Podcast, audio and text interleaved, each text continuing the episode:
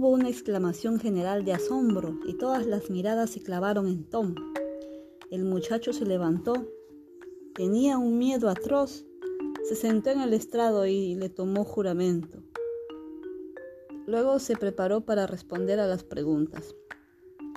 Tom Sawyer, comenzó el abogado.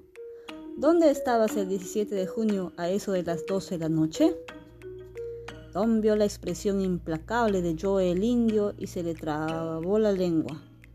Las palabras se negaron a decir de sus labios. Pasados unos momentos de mucha tensión, el muchacho pudo reunir un poco de fuerzas y logró murmurar. En el cementerio, señor. Un poco más alto, no tengas miedo, dices. ¿Dices que estabas en el cementerio?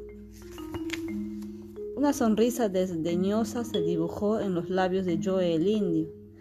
¿Estabas cerca de la sepultura de Williams? Sí, señor. Habla un poco más fuerte, dijo el abogado. ¿A qué distancia estabas? Tan cerca como estoy de usted, detrás de los olmos que hay al lado de la tumba. Por el rostro de Joe el indio pasó un gesto de, sobresalto, pero fue casi imperceptible. ¿Había alguien contigo? Sí, señor, fui con... Espera, espera un momento. No nos digas hasta quién era. Y hablará él ahora. Dinos, a tu manera, todo lo que pasó. No te calles nada y no tengas miedo. Tom comenzó a hablar. Al principio vacilaba, pero de a poco las palabras comenzaron a fluir mejor. No se oía ninguna otra voz. El auditorio estaba pendiente de su relato fascinado, con los ojos fijos en el muchacho. Parecía que el tiempo se hubiera detenido. La tensión llegó al punto culminante cuando Tom dijo, y cuando el doctor levantó el tablón y Muff Potter cayó al suelo, yo el indio saltó con la navaja y ¡zas! De pronto, veloz como una estrella fugaz, yo el indio saltó hacia una ventana, se abrió paso entre los que intentaban detenerlo y desapareció. Muff Power quedó libre y la gente volvió a tratarlo con cariño. Y una vez más, Tom se convirtió en un héroe. Su nombre apareció en el diario y algunos decían que llegaría a ser presidente. Fueron días de esplendor para Tom, aunque las noches eran intervalos de horror. Joe el indio turbaba sus sueños y a Hook le pasaba lo mismo. La noche antes del juicio, Tom le había contado todo al abogado. Cada mañana, la gratitud de Potter lo hacía sentirse feliz por haber hablado, pero cada vez que llegaba la noche se arrepentía. Estaba seguro de que no volvería a respirar tranquilo hasta que yo el indio estuviera muerto y él viera el cadáver. Y aunque había recompensas por su captura en todo el país, el indio no aparecía.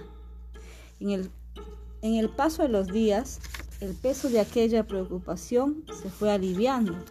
Entonces, una mañana, Tom se despertó con un deseo, un deseo que todo niño siente alguna vez en su vida, el de encontrar un tesoro.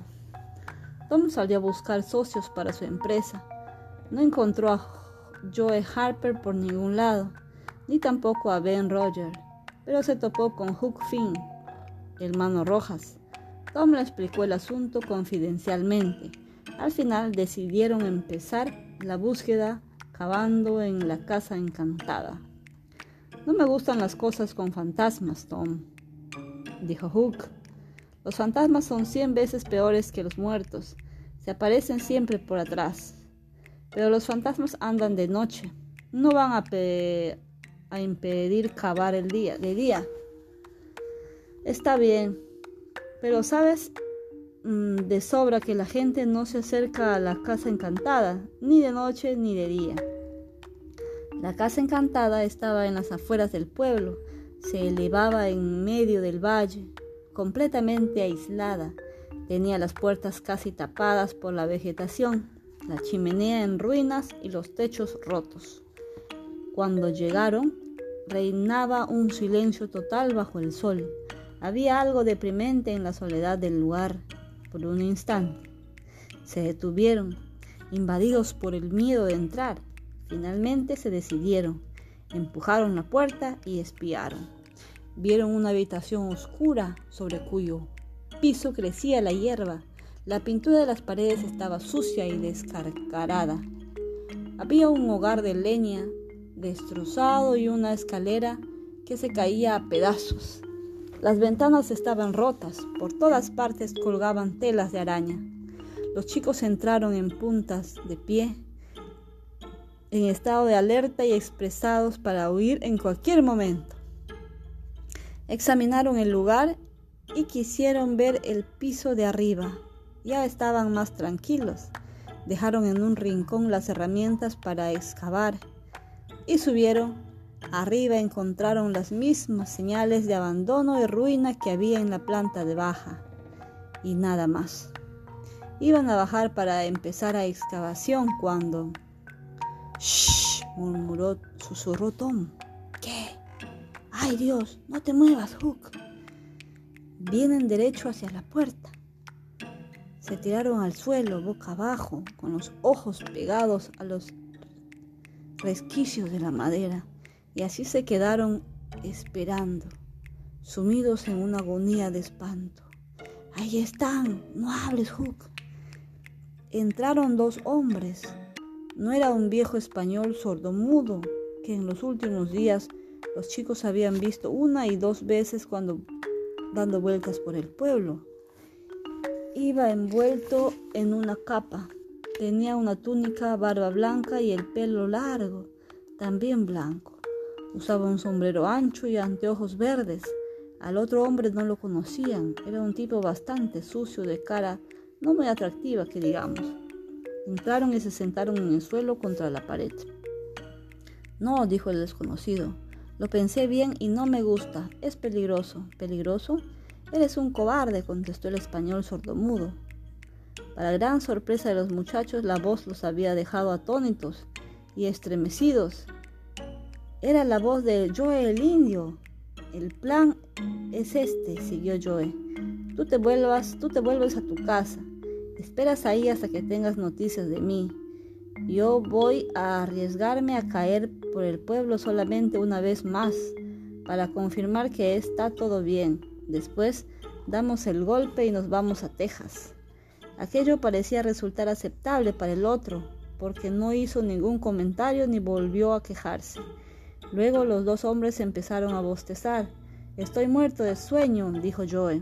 Te toca vigilar a ti. Minutos después ya estaba roncando. Su compañero no tardó mucho en seguir su ejemplo. Al rato lo roncaban los dos. Ahora o nunca, murmuró Tom. Vámonos de aquí. No puedo, respondió Hook. Me moriría del susto si se despiertan. Tom insistía. Hook no se, decidía. Al final Tom se levantó con mucho cuidado y empezó a caminar.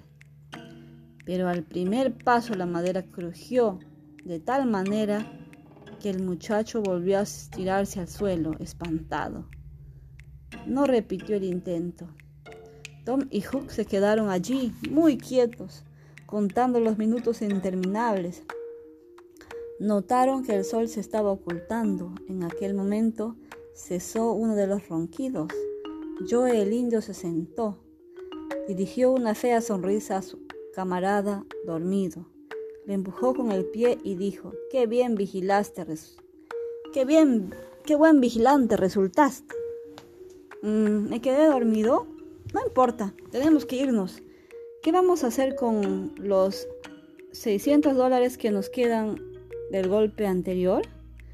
Dejémoslo acá. Es mucho bulto para llevarlo encima. Está bien, dijo yo el indio, pero por las dudas vamos a enterrarlo. Joe se puso a hacer un pozo en el suelo con un cuchillo.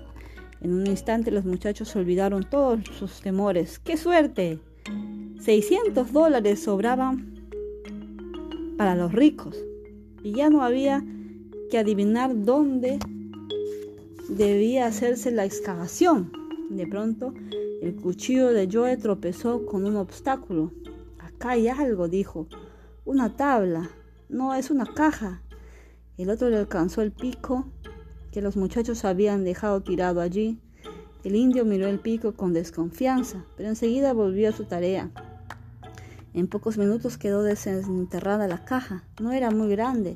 Los años y la humedad le habían averiado. La abrieron.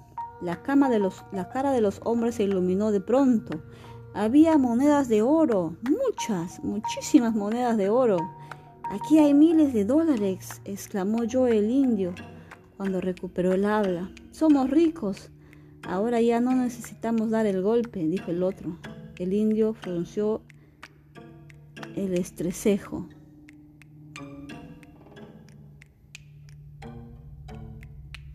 Tú no me conoces, murmuró, y un maligno fulgor brilló en sus ojos. No se trata solamente de un robo, es una venganza. Necesitaré que me ayudes cuando esté hecho. Nos iremos a Texas por ahora. Ve a tu casa y aguarda preparado para cuando yo diga. ¿Y qué haremos con esto? ¿Volver a enterrarlo? Sí, gran júbilo en el piso de arriba. No, de ninguna manera no. Profundo desencanto de Tom y Hook. Ese pico que usé, ¿qué hacía ahí? Terror en los muchachos. ¿Quién lo trajo? ¿Enterrarlo aquí para que vengan otros y vean el piso removido? No, señor. Llevaremos el tesoro a mi escondite. Gracias.